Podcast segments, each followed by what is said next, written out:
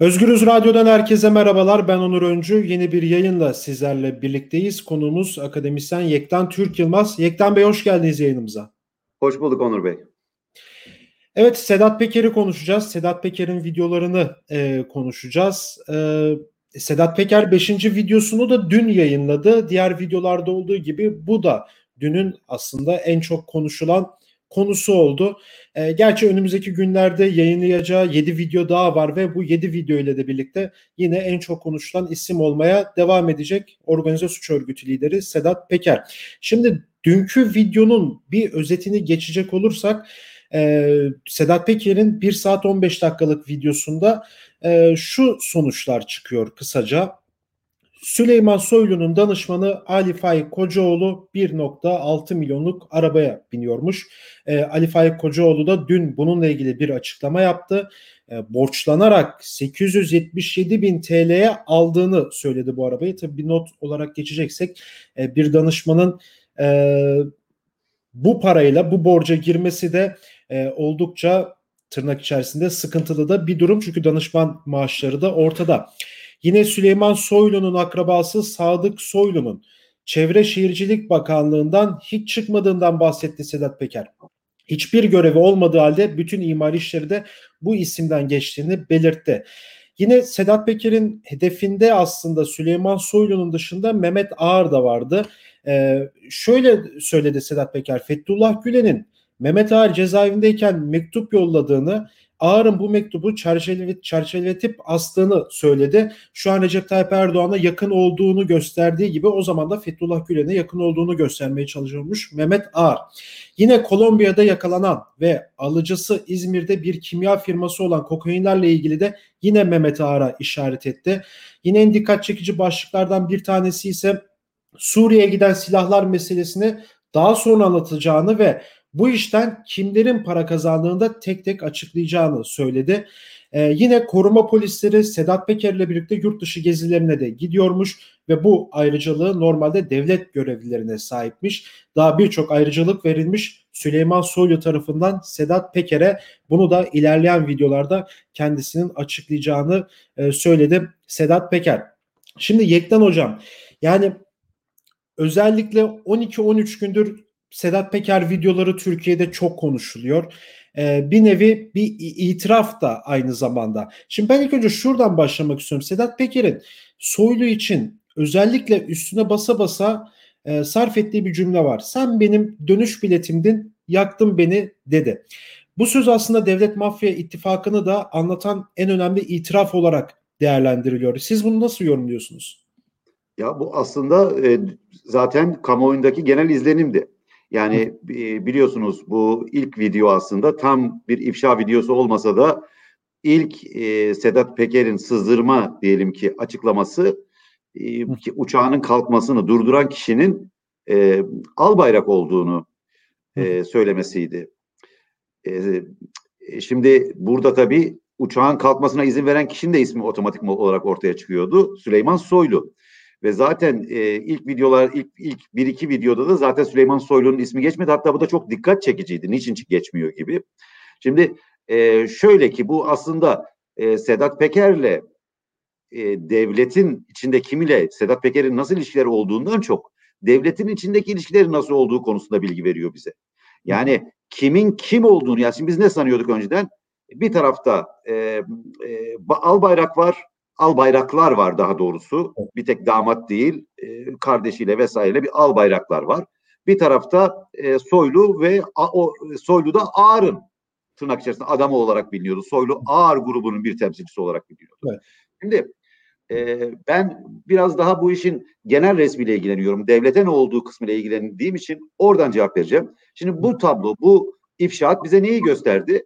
Sıvılaştığını gösteriyor. Biz klik olduğunu varsayıyoruz e, devlet içerisinde aslında bu korku ve olanaklar ikilemi yani özellikle 15 Temmuz'dan bu yana iyice devleti e, devlete sinen bir yandan korku çünkü her an herkesin yukarı yükselmeniz alçak önce aşağıda olmanız değil hatta yukarı yükseldikçe riskiniz daha fazla ol, oluyor.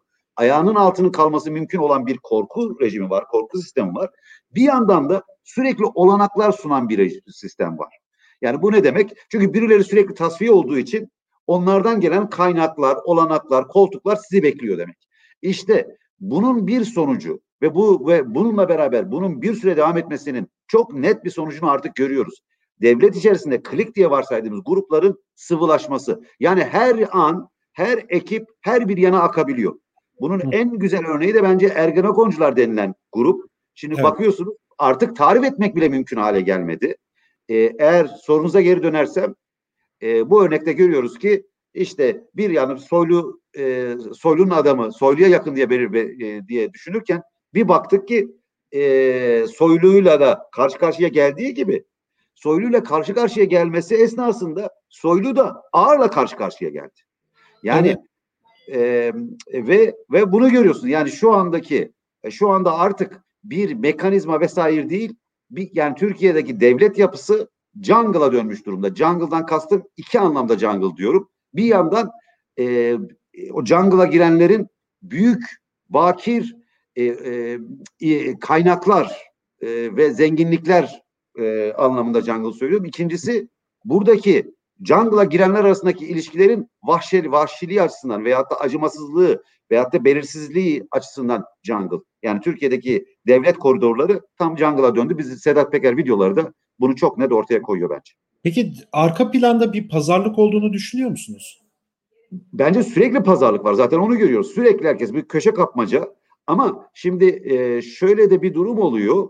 E, işte e, ben işte uzun süre bekledim. İşte bir özür bile gelmedi. Yani biraz fazla da yorumlanıyor sanırım Sedat Peker. Yani biraz e, çok ilgi çektiği için biraz da aşırı e, da yorumlanıyor. E, bence Sedat Peker de veyahut da bu açıklamaları yapan kimse de onun, onun, onun, onun da hoşuna gidiyordur. Çünkü e, böylece o yorumlara göre kimin ne tepki verdiğini görüp bir sonraki hamleyi yapıyorsunuz. Yani burada bir stratejiden çok sanırım devlette herkesin yaptığı gibi bir adım atalım bakalım millet ne yapacak diğerleri ne yapacak ben de ona göre pozisyon belirleyeyim hali var.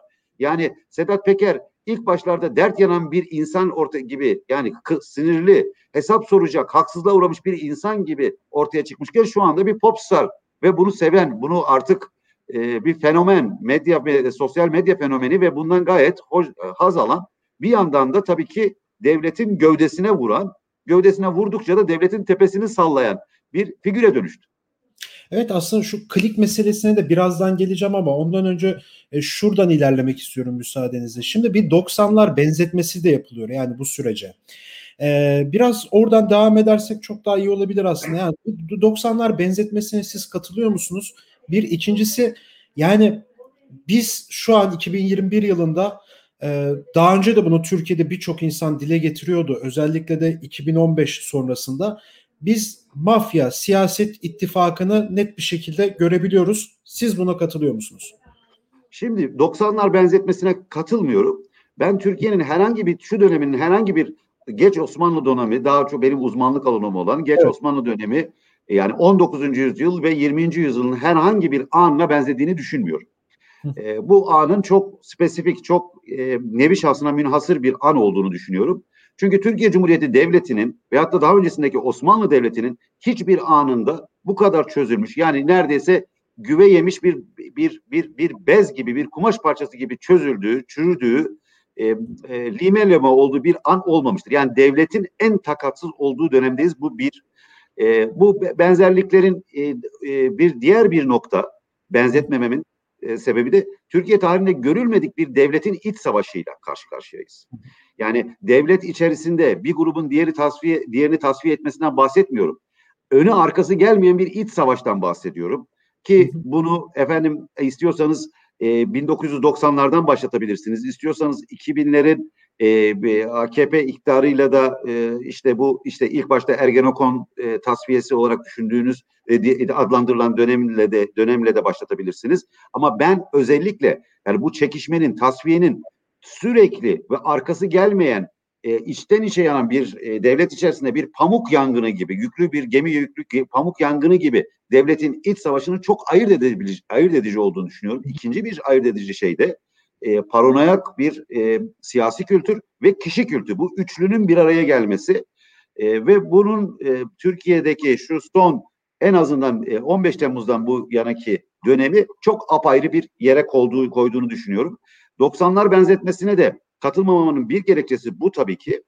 Diğer bir gerekçesi ise e, 90'lar döneminde siz biz halen güçlü bir devletten bahsediyoruz. Yani sonuç itibariyle bir şey yapılıyorduysa bu evet. devletin merkezi planlı programlı özel harp dairesi diyorsunuz değil mi? Bir plan program kuruludur. Bir stratejisi var. Bir program var. Şu anda emin olunuz e, Onur Bey bırakınız günlerle plan yapmayı saatlik plan yapmakta yapmaya ne mecali ne kapasitesi ne kadrosu ne de niyeti olan bir ekip var. Yani e, ve böyle bir kaotik bir kakofoni güç kakofonisi yani güç e, e, e, diyelim ki itişmeden ortaya çıkan bir kakofoni sürüp gidiyor. Diğer bir noktada 90'lara benzetilememesinin diğer bir noktada şunu unutmamak gerekiyor. 90'lardaki Türkiye'deki siyasal muhalefet e, kimisi işte ne bileyim Kürt bölgelerinde süren savaşın boyutu e, düşündüğünüz zaman ikinci karşılaştırılamayacak nokta da bu. Toplumsal muhalefetin hangi aşamada, hangi seviyede, hangi örgütlülük düzeyinde olduğu ve devletin e, e, devletle bunun paritesi, devlet gücüyle paritesi anlamında. Yani şu andaki bence e, o noktada yani şu anda olmayan bir direnişe karşı, olmayan bir muhalefete karşı, o onlara o döneme yaklaşması mümkün olmayan bir muhalefete karşı bile e, olağanüstü bir baskı ve e, ve ve ve kuvvet kullanılan bir dönem bu. Ya peki şimdi çok merak edilen aslında hepimizin merak ettiği konulardan, sorulardan bir tanesi şu Yektan Bey. Yani bu işin sonu ne olacak? Yani şimdi Sedat Peker dedi ben 12 tane video yayınlayacağım. Beşini yayınladı. Konuşuluyor bunlar, tartışılıyor. Ee, tek tek insanlar bu videoları izliyor ve şimdi YouTube'da baktığımız zaman bu videoların her biri ortalama 3 milyon kişiye ulaşmış. 3 milyon kişi izlemiş ki bunun televizyon boyutu da var. Yani birçok insan televizyondan da e, takip ediyor bunları bir şekilde. E, bu işin sonu nereye gidecek? Yani bu videolar şunu demek istiyorum. 7 tane daha video yayınlayacağını söylüyor Sedat Peker. 3 günde bir video yayınlıyor kendisi. E, ve söylediği, bahsettiği şeyler hani Evet aslında bir şekilde toplumun bence büyük bir kesimini gazetecilerin, yazarların, siyasetçilerin aslında bildiği, buradan bir muhalefet ördüğü şeyler aslında. Yani çok böyle bomba şeyler söylemedi açıkçası ama şimdi ama işin ucuna baktığımız zaman devlet içerisinde farklı kliklerin bir çatışması da söz konusu. Yani bu işin sonu nereye gidecek? Bir tane savcı soruşturma açmadı ki e, Peker de orada da bahsediyor aslında. Yani hakimler 15 Temmuz'daki e, süreçten sonra hakimlerin savcıların yerine Ağar'ın, Süleyman Soylu'nun kendi savcıları, hakimler, avukatları her neyse onların atanmasına bir şekilde yorumluyor. Zaten bu Türkiye'deki muhalefetin de e, temel söylemlerinden bir tanesiydi. O boşalan koltuklara bu insanların gelmesi ki şu an yargının bağımsız olmadığının da en net göstergesi de aslında buydu. Yani bu işin sonu nereye gidecek? Yani bu eğer e, Sedat Peker videoları için soruyorsanız başka yani bir cevap verebilirim tabii ki. Yani evet. o da e, yani Sedat, Sedat Peker videoları tabii ki e, şöyle diyeyim yani bir de şu da söyleniyor. Tabii birçok da komplo teorileri de var bununla beraber. Ya Türkiye tabii ki tarihte hiçbir zaman olmadığı kadar komplo teorilerinin makul geldi. Yani e, diye bir dönemde geçiyoruz. Çünkü korku iklimi, bilinmezlik iklimi, e, sürekli bir ayak kaydırma iklimi. Görüyorsunuz herkes birbirinin ayağını kaydırıyor. Herkes bir yani dakikasında işte pozisyon değiştiriliyor. Yani bir gerçekten memleket bir e, Atilla İlhan şiirine döndü. Bu e, o tutku gecedir veyahut da korkunun krallığı yani o çünkü çok sever endişe, korku anlarını anlatmayı tam bunlara dönmüş durumda. E, e, şimdi e, bu, tabii birçok öngörülemezler var, öngörülemezlikler var. E, eminim ki bir grup, devlet içerisinde bir grup yani devleti rahatsız etmesi, devlete zarar vermesi artık kimsenin çok fazla ilgilendiği bir şey olduğunu sanmıyorum. Burada ilgilenilen şey herkesin kendisinden nasıl yararlanıp zarar göreceği üzerine düşünüyor. Ve dolayısıyla siz devletin çok zarar gördüğünü düşündüğünüz bir anda bile yani herkes rahatsız olduğunu düşündüğünüz an, bir anda bile şu şöyle bir e, adı devlet olan bir e, bir ağ içerisinde kimileri konusu ben bundan kar ediyorum diye düşünüyor da olabilir. Yani bunun da artık komplo teorik bir durumu yok. E, ve bu kısmen de belki neden yayın yasağı gelmediğini evet. e, e, veyahut da e, niçin işte hem Mehmet Ağar'ın hem Soylu'nun koştur koştur e, açıklama hiç alışık olmadığımız türden evet. hem de ikna etmeye çalışır türden yakarır türden biraz da bir e, açıklama yaptığını da açıklıyor olabilir. E, e, ve e, şey de göreceğiz yani acaba Türkiye e, e, biliyorsunuz Fas'la ilgili bir iddiada bulundu. İnsansız e, e, İHA e, hediye ed- veyahut da hediye ediyor sanırım. Hediye edildiğini söyledi.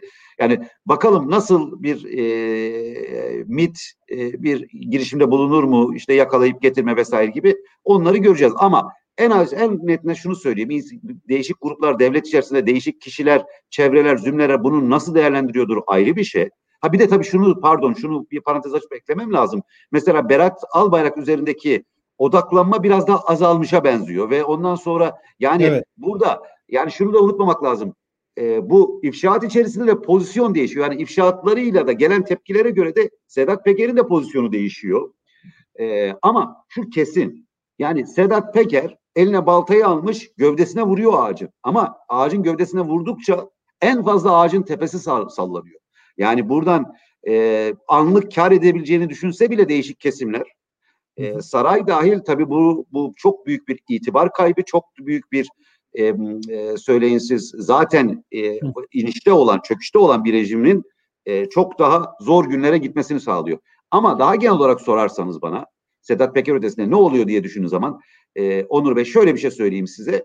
E, Seda, e, Berat Albayrak'ın Kasım e, ayındaki artık e, istifa az e, veyahut da görevinden affından bu yana e, iktidar cephesi savunmada kalmak zorunda kaldı. Bu iktidar savunmaya hiç alışık olmayan bir iktidar.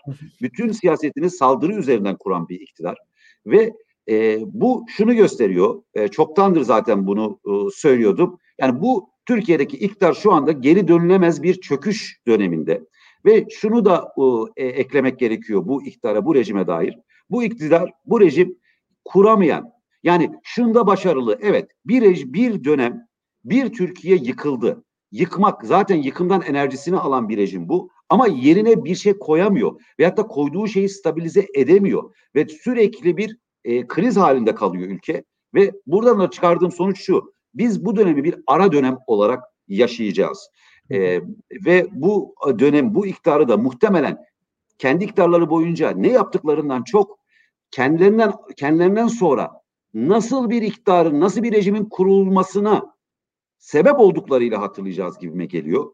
Ve şunu da söylemek isterim e, e, bu e, bu bağlamda. Türkiye artık restorasyon aşamasını geçtiği çok açık. Türkiye'de toparlanabilecek ne bir bürokrasi ne bir devlet yapısı kaldı var artık. Türkiye'nin kesinlikle ve kesinlikle yeni bir e, sisteme, yeni bir sözleşmeye, yeni bir devlet yapısına, yeni bir bürokrasiye, yeni bir e, hak, hukuk tanımına tümden bir yenilenmeye ihtiyacı var. Yani Türkiye'de devrim e, sözü işte bundan diyelim ki 10 yıl öncesine, 15 yıl öncesine, yıl öncesine kadar belli kesimlerin ütopyası iken bugün bence Türkiye'de devrim acil ihtiyaç ve zaten kendini dayatan Türkiye'deki rejimin kendisini e, e, Türkiye'deki rejimin dayattığı bir hakikat olarak önümüze kalıyor. Yani Türkiye'de çok köklü bir e, yeniden yapılanma süreci görmemiz muhakkak e, mu, muhtemel diye düşünüyorum. Evet ama işte buna muhalefet hazır mı? Biraz da o toplum olarak biraz soru işaretleriyle dolu aslında. En azından böyle düşünüyorum. E, çok çok haklısınız. Zaten şunu düşünmemek lazım. Yani burada söylediklerimin hepsini yani bir çöküş dönemi derken ben burada e, kurumsal muhalefetin e, veyahut da daha da somutlarsam partiler e, bugünkü e, e, diyelim ki mecliste grubu bulunan veyahut da e, önde gelen partilerin de bu çöküşün altında kalacağını, bu enkazın altında kalacağını düşünüyorum. Yani o yüzden diyorum burada restorasyon aşaması geçildi. Şu rejimin parçasılarıyla beraber çökecektir diye düşünüyorum artık. E, ve şunu da unutmamak gerekiyor. Yani bu bir yandan korkulu, ürkütücü. Bu çok böyle hani bir anda bunlar gidiyor çok sevinelim gibi hani bu iyimser misin diye söylüyorlar bana. Hayır bu iyimserlik veya kötümserlik değil. Çünkü bu çöküşün ardından özellikle sizin de dediğiniz gibi muhalefetin durumunu düşündüğümüz zaman ve Türkiye'deki son 10-15 yıldaki siyasal aklın e, hareketine baktığımız zaman çok ürkütücü ihtimallerin daha muhtemel olduğu geliyor akla. Ama bir yanıyla da şunu unutmamak lazım. Özellikle özgürlükçü muhalefet e, açısından bakarsak veyahut da özgürlükler ülkesi olarak görmek isteyenlere Türkiye'yi açısından bakarsak bir yandan da bir fırsat var. Küçük ihtimalde olsa Türkiye'yi sıfırdan kuracak, yeniden kuracak, e, temel taşlarını tek tek döşe, döşe, döşemeye ihtimal salan, e, ihtimal veren bir e, tablo var karşımızda. Bence bunu da düşünmek gerekiyor ve şu e, ve Türk gelecek Türkiye'yi şu andaki mevcut aktörler üzerine düşünmemiz de çok doğru olmayabilir. Çünkü şunu unutmamamız gerekiyor. Çakılma anı, çöküş ve çakılma anı kendi siyasal aktörlerinde yaratacaktır diye düşünüyorum. Evet peki son olarak tekrar Sedat Peker mevzusundan devam edecek olursak e, şimdi bu devlet içerisindeki kliklerin çatışması bir, bir nevi ama şimdi ya video kaldırılmıyor siz de az önce bahsettiniz. Yani biz bu da artık nasıl kanıksamışsak bunu yani sosyal medyada bir video koyuluyor ve iktidar bunu hemen kaldıracak gözüyle de bakıyoruz bir yerde. Ee, video kaldırılmadı çok ilginç bir şekilde. Yani akıllarda şu sorular var. Yani siz de az önce belirttiniz bu videonun yayılmasını isteyen, izlemesini isteyen bir klik klik bir durum var. Şimdi bakıyoruz Sedat Peker MİT Müsteşarı Hakan Fidan'ın hiçbir şekilde girmiyor oraya. Recep Tayyip Erdoğan'a abi diyor. Recep Tayyip Erdoğan iyi çevresi kötü muhabbetine getiriyor ve siz o de benim gitti son son şeyde. Efendim?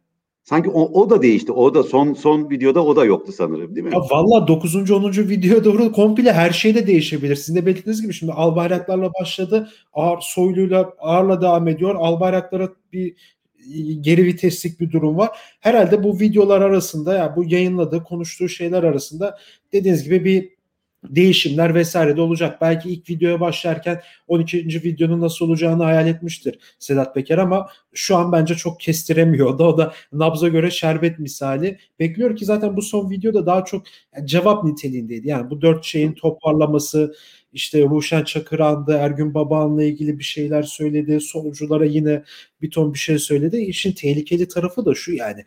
Şimdi sosyal medyada da bir tırnak içerisinde bir fenomen de yaratılma durumu da söz konusu. Bir Sedat Peker sempatizanlığı da oluyor ki bence bu çok tehlikeli. Sonuçta bu insan değil mi hocam 5 yıl önce akademisyenlerin kanını akıtmakla e, tehdit ettiği, tehdit eden bir insandı ve şu an ilginç bir şekilde bir sempatik de kazanıyor. Bu da benim sinirimi bozan konulardan bir tanesi.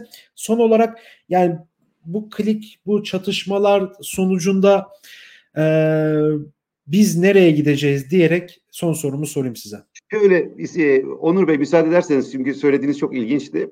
Tabii. Ee, evet diyalog süreci götürüyor e, Sedat e, Peker. Yani bir diyalojik bir şey. Yani bu diyalog içerisinde yani daha öncesinde ben bunları ifşa edeceğim diye çıkmıyor yola. Tepkilere, ver, çıkan videolara ver, gelen tepkilere göre iş bir şekil alıyor. Bu arada e, Sedat Peker'in çok orijinal olduğunu da düşünmemek lazım. Bu ifşa değil, kendisini entelektüel, okumuş yazmış birisi olarak satmak. Aslında işin çok ilginç de bir yanı var. Ben bu mafya meselesini bir yıldır takip ediyordum. Ya çok yakından takip ediyordum. Bir yılı hatta bir aşan bir süre süredir takip ediyordum. Sedat Peker yurt dışına çıktıktan beri özellikle yakından takip ediyordum. Aslında ilginç bir şekilde e, bir ifşa faaliyeti vardı. Bu ifşa faaliyetinin de hedefinde olan kişi Sedat Peker'di. Eski arkadaşlardan birinin Ahmet Kürkçü'nün onu ifşa edişi ve işin ilginç tarafı o da nasıl farklı bir tonda konuş yani farklı çok görürseniz çok e, e, e, söyleyelim seviyeli bir dilde konuşan sürekli işte entelektüel referanslarda bulunan aslında bir yanıyla da e, biraz intihal de var gibi. Yani kendi ifşaatını kendi ifşasını yapan kişinin e, metotlarını biraz da tabii karizmasını kendi konuşma e, biçimini de de, e, ekleyerek e, sanki onu kullanıyormuş gibi ve orada onu bunu bu örneği şu yüzden veriyorum. Siz akademisyenleri tehdit, tehdit kısmını söylediniz. Ama 90'lı yıllarda özellikle yani giriştiği çok e, tabii e, birçok insanın halen kayıp e, birçok cinayette e, ismi var. Yani ve e, ve bunların hepsi de çok büyük soğukkanlılıkla e, e, ve e, çok gaddarca işlenmiş suçlar. Yani bu e, herhangi bir e, sıradan bir e, e, diyelim ki e, işte önüne geldi bir anda bir şiddet oldu falan değil. E, yani bunu unutmamak gerekiyor. E, ve e, sonda söyleyeceğim şu olabilir. E, yani e, Sedat Pekerler de, Sedat Peker'i bir de şöyle düşünsek acaba ne dersiniz? Türkiye'de peş peşe hiç bilinmeyen isimler ortaya çıkıyorlar. Bunlar kimisi eski mafya olabilir, kimisi eski belediye başkanı olabilir, kimisi eski milletvekili olabilir. Bir anda çok popüler oluyorlar efendim. Şimdi evet e, Mu Muammer İnce vardı biliyorsunuz bir dönem millet şey cum yani çok da CHP milletvekiliydi. Bir anda bir fenomene dönüştü. Evet, Efendime evet. söyleyeyim. Sonra İstanbul Belediye Başkanı e, e, İmamoğlu tanınmayan biriydi. Yani şunu görüyorsunuz. Demin dediğime örnek aslında. Kriz çöküş kendi aktörlerini yaratacaktır. Bu örnek bir şey bu. Yani nasıl bir talep var Türkiye'de Türkiye kamuoyunda bir talep var. Bir kurtarıcı fikir, figüre veyahut da bir toparlayıcı figüre, kurtarıcı doğru olmadı, toparlayıcı ve şu durumun, şu saçma durumun karşısına dikilmek anlamında, etrafında dikilecek perspektif sunacak e, çevreye, bireye, akla nasıl bir e, alttan destek geldiğine çok iyi örnekler. E, dolayısıyla bir yandan tabii Türkiye çok karanlık bir dönemden geçiyor ve daha karanlık daha karanlık bir dönemde e, bir ihtimal dışı değil ama bir yandan da bir fırsatlar dönemi ve görüyoruz ufacık bir belagat, ufacık bir kararlılık, ufacık bir e, karizma e, ve e, Türkiye'de bunun çok büyük karşılığı var bugün. Evet, Yektan Türk Yılmaz'la birlikteydik. Çok teşekkür ederim programa katıldığınız için. Ben teşekkür ederim Onur Bey. Evet, Sedat Peker'in 5. videosunu ve aslında genel olarak e, yayınladığı videoları konuştuk. Bu işin sonu nereye gidecek? Devlet içerisindeki farklı kliklerin çatışmasını e, akademisyen Yektan Türk Yılmaz Özgürüz Radyo aracılığıyla değerlendirdi. E, başka bir programda görüşmek dileğiyle. Şimdilik hoşçakalın.